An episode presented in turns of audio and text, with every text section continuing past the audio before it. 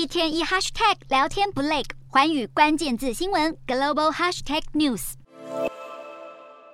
同样也是对异议人士非常不友善的缅甸军政府，自去年政变以来，缅甸一直处于动荡之中。而联合国在二十号也敦促缅甸邻国停止强迫遣返缅甸国民，避免受到严重的伤害。由于缅甸军方对异议人士的镇压，已经导致超过两千三百人丧命。联合国难民署表示，自去年二月以来，收到多起缅甸邻国的驱回报告，对此是紧急呼吁立即停止遣返缅甸国民，并表示不支持暴力驱使人民逃离，应该允许他们在国外可以寻求庇护，并受到实质的保护。